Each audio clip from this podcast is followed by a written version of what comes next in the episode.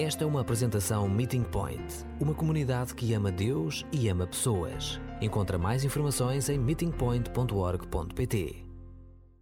Jesus nunca disse: Goza a vida à tua maneira. Jesus nunca disse: Faz o que bem te apetecer. Jesus nunca disse para nós vivermos segundo os nossos instintos. Jesus nunca disse para nós fazermos o que nos desse na real gana.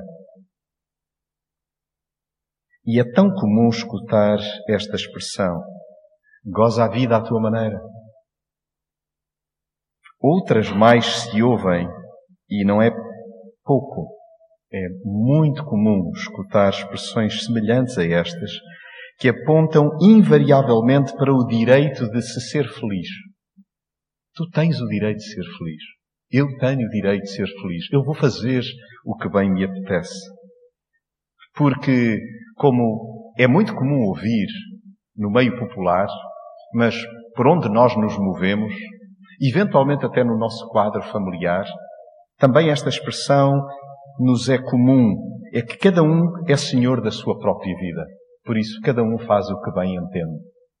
Mas Jesus, efetivamente, nunca disse nada disto. Nenhuma destas ideias provém da mente de Jesus, nem em época alguma, e nós podemos percorrer todo o Novo Testamento, não encontramos nenhuma ponta solta que se assemelhe a algumas destas expressões. Então, o que pergunto e gostaria sugiro que cada um colocasse também para si mesmo é que fenómeno se dá para tamanho equívoco e tão grosseira inversão de papéis e valores. O que se passa? Para em certos momentos da minha existência, da minha caminhada, presumo que também na tua, longínqua, presente, espero eu que com esta abordagem nós possamos fazer um ajuste na nossa caminhada a ponto de deixarmos de considerar que efetivamente eu posso fazer o que bem me apetecer. O que é que ocorre para que nós possamos então colocar na boca de Jesus aquilo que ele jamais disse: goza a vida à tua maneira. Eu sugiro que nós possamos dar espaço ao Espírito, ao Espírito Santo, que sendo Deus, nas profundezas da nossa alma, possa então concorrer para que a voz de Jesus ecoe no nosso íntimo e a sua palavra ganhe raízes no nosso coração. E para isso, eu queria convidar-vos a que pudéssemos escutar a leitura da palavra, que podemos acompanhar no Evangelho segundo João, no capítulo 15. E este é um texto que espero concorra para que nós, no decorrer da semana, possamos prolongar a nossa reflexão. Jesus nunca disse goza a vida à tua maneira. E então escutemos atentamente o que Jesus, nestas circunstâncias, acabou por afirmar. Eu sou a videira verdadeira e o meu Pai é quem trata da vinha. Ele corta todos os ramos que em mim não dão fruto e limpa os que dão fruto para que deem ainda mais.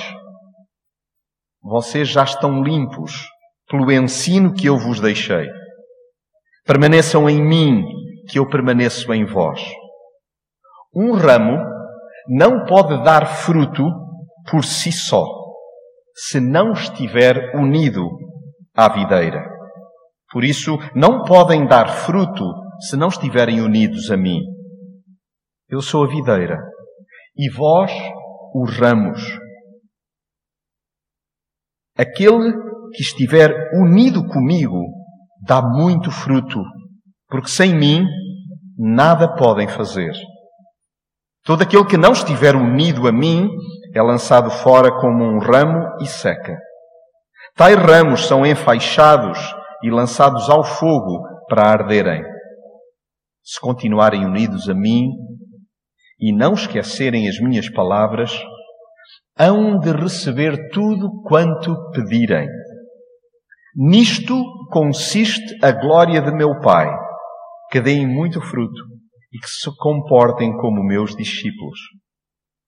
Eu tenho-vos amor como o Pai me tem a mim. Continuem sempre unidos no meu amor. Se observarem os meus mandamentos, como eu observo os do meu Pai, permanecereis no meu amor como eu no do meu Pai. Falo-vos desta maneira, para que se alegrem comigo e para que tenham uma alegria perfeita. Noutras traduções, para que o vosso gozo seja completo. Jesus gosta de usar imagens para ilustrar verdades maiores e espicaçar os nossos neurónios, para nos colocar, de facto, a pensar, a raciocinar. E ele gosta de nos beliscar de maneira a que nós, incomodados, possamos então ir mais longe na nossa reflexão. E ele valeu-se a dada altura da vinha, porque o seu auditório tinha em alta consideração esse símbolo, a vinha, como então símbolo do povo, daqueles que eram os eleitos, daqueles que viviam em proximidade a Deus, e o auditório primeiro de Jesus tinha muito presente esta ideia. E por causa disso, porque as pessoas tomavam este exemplo como garante de um relacionamento chegado com Deus, Jesus desconstruiu esse conceito, apresentando-se ele como a videira verdadeira.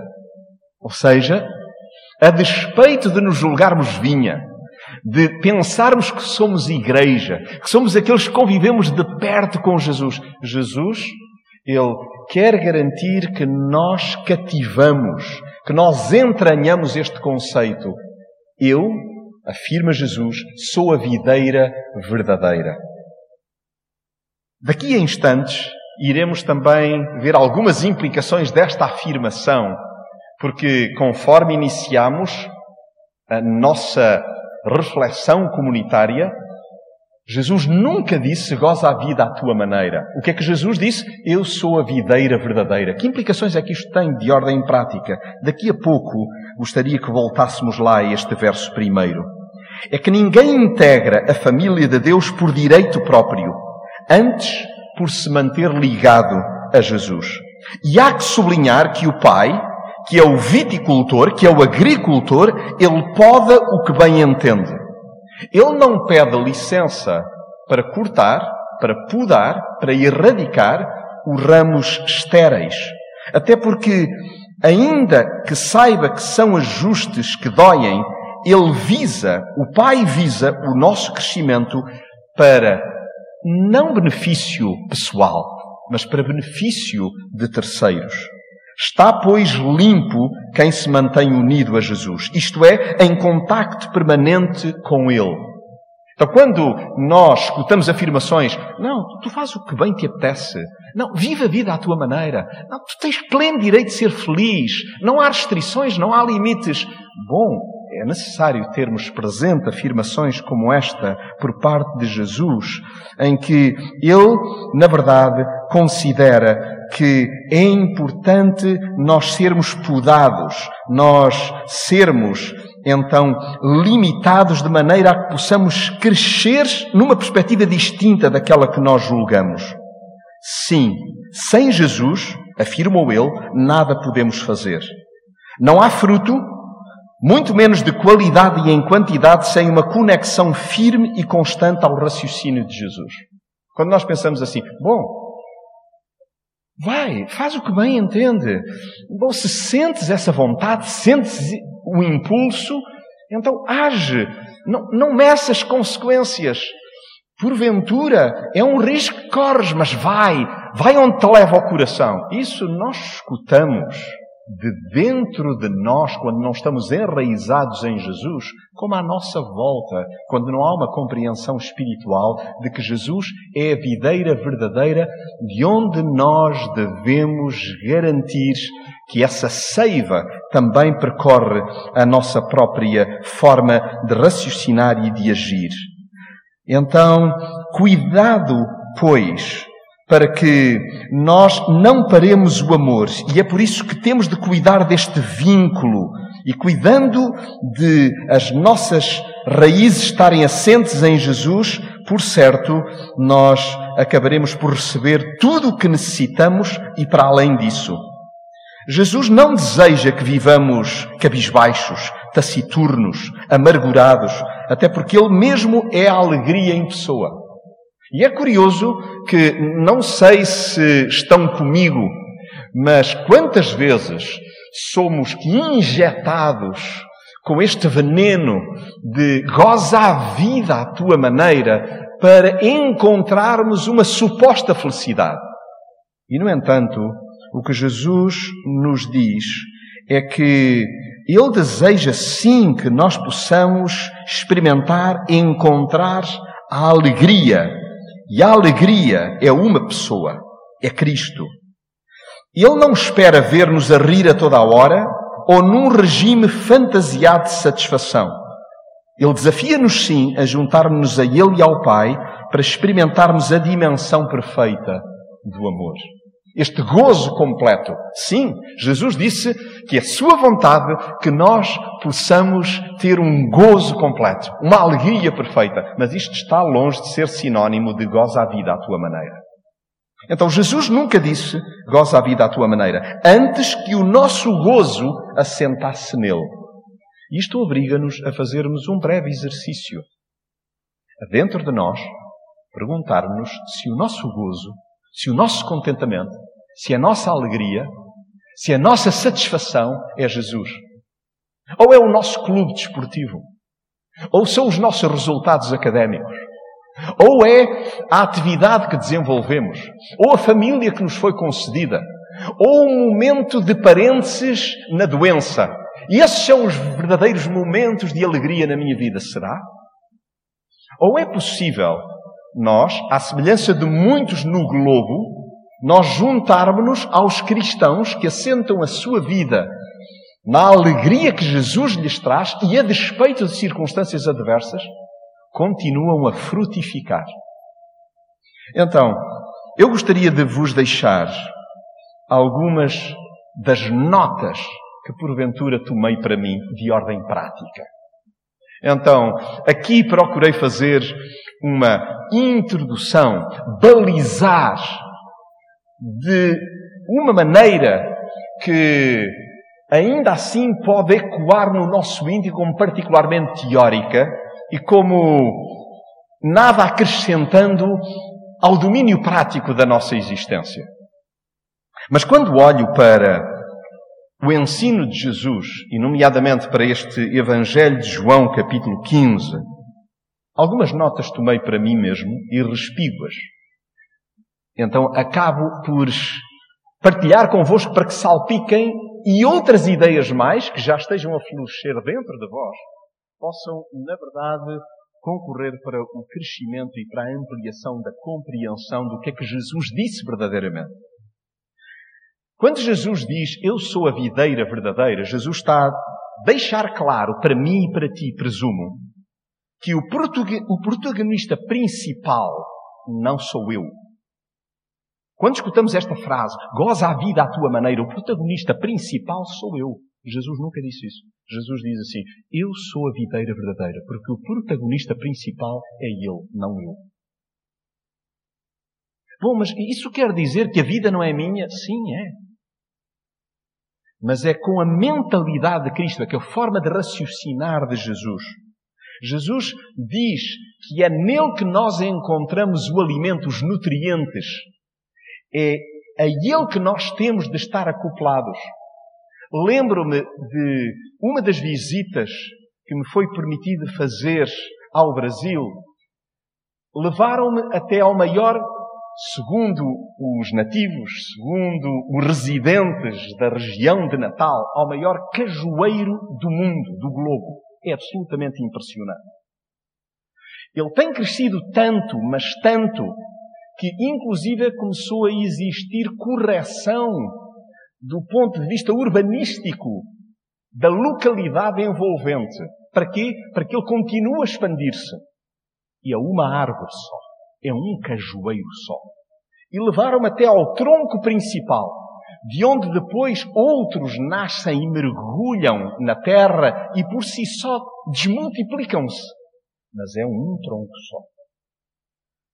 O importante é que nós lembremos que Jesus é central, nuclear. Ele é o elemento principal da igreja, na nossa própria vida, dentro de nós, no conceito até de família, no quadro doméstico, não apenas espiritual. É importante perceber Jesus é o protagonista. Não é a mulher, não é o homem, não são os filhos, não é a matriarca ou o patriarca, na verdade, é Jesus a figura principal. Eu sou a videira verdadeira. Nenhum de nós pode afirmar isso. Na família mando eu. Bom, podemos ter essa ilusão. Mas lembram-se do que é que escutámos hoje? O homem elabora muitos planos. Mas é Deus, efetivamente, que tem na sua mão o desfecho. Importa, pois, que nós possamos raciocinar sobre quem tomamos como protagonista principal na nossa existência. Por outro lado, o meu coração enganoso precisa de limites e podas que tendo a evitar. Jesus diz que o Pai é o viticultor e que todo o ramo que não dá fruto, ele a corta, o viticultor corta. E toda a vara, todo o ramo que dá fruto, ele a limpa para que dê mais fruto. Então, curioso pensar nisto. Goza a vida à tua maneira. Como quem diz, ramifica, cresce, expande, ganha novas experiências. Faz aquilo que consideras que, porventura, seja o mais adequado momento a momento. Pois bem, é curioso que o ensino de Jesus é radicalmente diferente quando diz que o meu coração, que me engana, que me ilude, que me finta, que quantas vezes me autossabota, quantas vezes é terreno minado. Então, não te fies no teu coração, mas no Pai. No Pai que quê? Que diz que eu preciso de limites e de podas que tendo a evitar. Então, quando escutamos afirmações, goza a vida à tua maneira, é como quem diz, não, não te limites, eh, eh, não aceites, então, esse corte, essa aparadela. Sabem o que é que garante o equilíbrio de um bonsai? São as podas. É aquilo que permite que ele seja orientado para um crescimento saudável e adequado. Se nós entrevistássemos o bonsai, ele diria, oh, se dói. E aos meus olhos até pareceria que iria bem. Mas era necessário uma perspectiva distinta, global, para perceber, não, aqui tem de haver um corte, tem de haver uma poda. Então, quando olhamos para o texto que temos diante de nós, olhando para os versos 2 que acabei de ler, mas também para o 6, quem não permanece em mim é lançado fora como a vara e seca. Tais ramos são recolhidos, lançados no fogo e queimados. Ou seja, raciocínio para, comigo mesmo. Peço-vos que se juntem a mim. O que eu apelido, o que eu classifico, o que eu rotulo de crescimento fulgurante, é muitas vezes entendido por Jesus como fútil e estéril. Eu repito. O que eu classifico, o que eu apelido de crescimento fulgurante, olha que copa, olha que conquista, olha que, que coisa tão bonita de ser mirada, de ser observada, de ser aplaudida, muitas vezes é entendida por Jesus como fútil e estéril, e por isso ele come. Goza a vida à tua maneira. Olha, permite que seja o Senhor a podar a tua copa. Senhor, diminui a minha crista. Eu às vezes ponho-me em bicos de pés. Senhor, dá-me a humildade que tu realmente esperas de quem te segue. Ajuda-me a encontrar os mesmos sentimentos que tu próprio evidenciaste. É que o Senhor Jesus deixou claro que eu jamais poderei ficar limpo por mim mesmo, mas em e com Jesus, olhem que ideia tão bonita. Em e com Jesus tu até brilhas. Olhem, nós, por nós próprios, não podemos ficar limpos. Jesus diz, vós, em mim, já estáis limpos por aquilo que eu vos ensinei. Então, se nós escutarmos e se nós guardarmos, se nós nos orientarmos pelas palavras, pelos ditos de Jesus, nós até brilhamos. Brilhamos para quê? Para sermos enaltecidos? Não. Lembra-se do que Jesus disse? Para que os homens possam ver, então, o Pai. Para que as obras resplandeçam de tal maneira que seja o Pai que é destacado. Só dou fruto saudável, devidamente enraizado em Jesus, pois esta é a única maneira da seiva do seu amor circular em mim e desabrochar. Então, naquilo que optamos por fazer, dizer, nas escolhas que concretizamos, que haja um tempo de quietude, de solitude, para a introspeção avaliarmos se o fruto foi saudável. E se esse fruto for saudável é porque ele está enraizado em Jesus, não em mim. Então é a seiva do seu amor que importa que circula em mim. Porque as nossas motivações são enganosas. Mesmo os gestos que temos ao redor de nós no quadro social é importante que sejam fruto então do fluido de Jesus, do seu amor em nós. O segredo da satisfação não são coisas. Escutemos só novamente o que é dito no verso 7. Se vós permanecerdes em mim, disse Jesus, e as minhas palavras permanecerem em vós, pedi o que quiserdes e vos será feito. Então o segredo da satisfação não são coisas, mas sim uma pessoa, que não eu e tu, quando nós pensamos numa pessoa, ficamos logo assim, ah, qualquer deve ser eu. Não. Nem eu, nem tu. A satisfação não são coisas, é uma pessoa, é Cristo. É o raciocínio de Cristo, é a forma de pensar de Cristo. São os interesses de Cristo. E Ele sempre buscou não os seus interesses, mas os dos que o rodeavam. Então, o propósito da vida é abraçar a contracultura de dar. Isto é contrário à nossa natureza. Então, reparem só no verso oitavo, releio, nisto é glorificado, nisto é destacado o meu Pai, que deis muito fruto e assim sereis meus discípulos.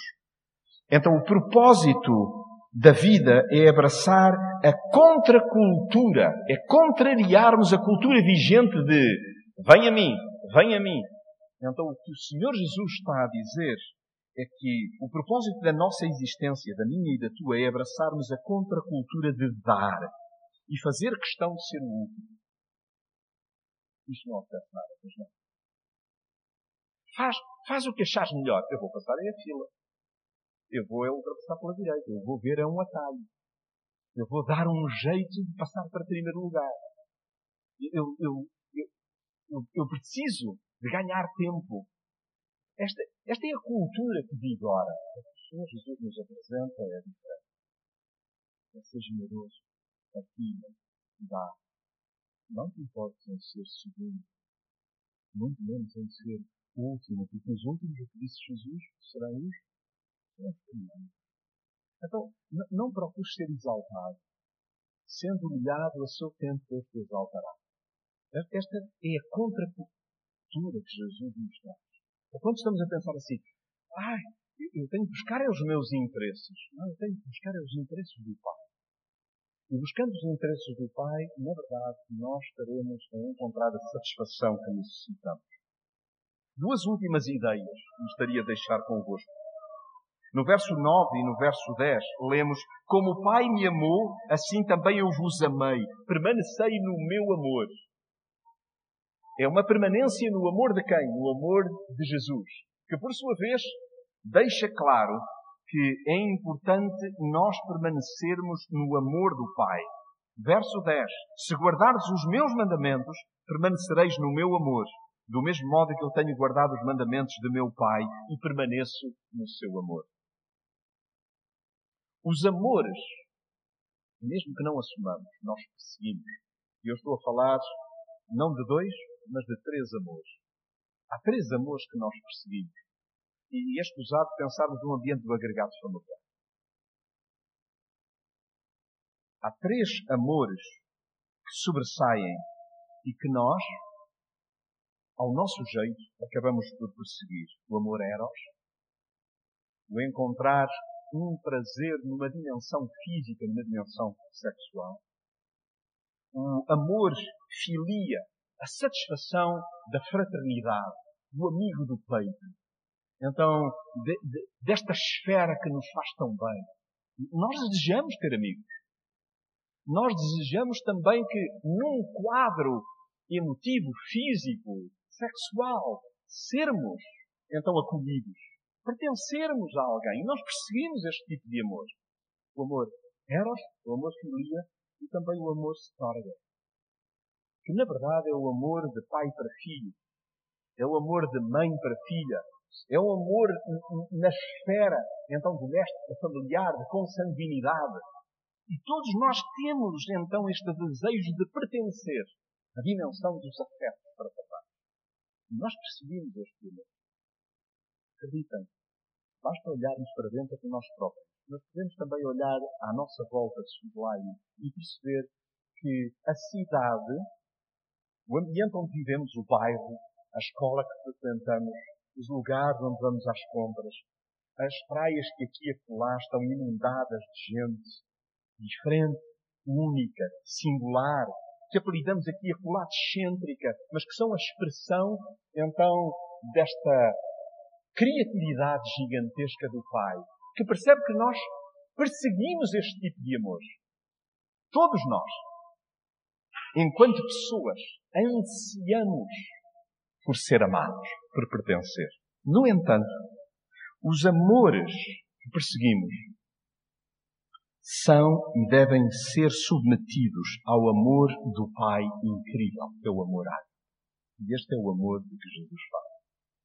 Permanecei no meu amor, e não está a falar nem de sexualidade, nem de um quadro da amizade, nem de um quadro familiar, numa perspectiva terrena. O que Jesus está a dizer é que tudo aquilo que perseguimos, toda a sensação então de felicidade, goza a vida à tua maneira, submete tudo isso ao amor ágape, que é o amor perfeito, que é o amor do Pai incrível, que é um amor que não tem explicação, que é um amor que é de tal ordem constante que, a despeito das minhas escolhas ruinosas, ele persevera a amar-me. Então, goza a vida à tua maneira é aquilo que no mundo nós acabamos por escutar. No entanto, o que Jesus nos sugere é submete ao amor do Pai, aceita o amor do Pai. Ele é uma constante, não vai mudar, estará permanentemente à tua espera, clama por ti, chama por ti, procura atrair-te a Ele. Então, que nós possamos perceber que os amores que perseguimos é necessário, é urgente que os queiramos submeter ao amor do Pai incrível. Por último, no verso 11, Jesus diz: Estas coisas vos tenho dito, tudo isto vos disse, para que o meu gozo, para que a minha alegria permaneça em vós e o vosso gozo, a vossa alegria seja perfeita, seja completa. Então a felicidade que eu e tu tanto procuramos é a alegria perfeita que já habita em nós. Assim nós tínhamos dado lugar a que Cristo acampe na nossa vida. Por isso a minha oração neste instante é Jesus, acampa em mim, acampa na minha mente. Eu, eu desejo uma vida satisfeita, plena, de gozo completo. E que sejas tu, na verdade, a fazer sombra, a trazer sombra, então, à minha vida. Ó oh, Senhor, tenho tantos quereres, tenho tantos desejos, tenho tantos anseios, mas eu não quero viver à minha maneira, eu quero viver à tua. Eu quero, na verdade, que o meu gozo seja completo na medida em que és tu me satisfazes. Então ficamos alguns instantes agora em oração individual, silenciosa, respondendo Jesus, o que queres de mim? E também, por que não, o que é que eu quero dizer agora a Jesus? Então aquietemos-nos individualmente conversando com o, com o Pai no profundo do nosso coração.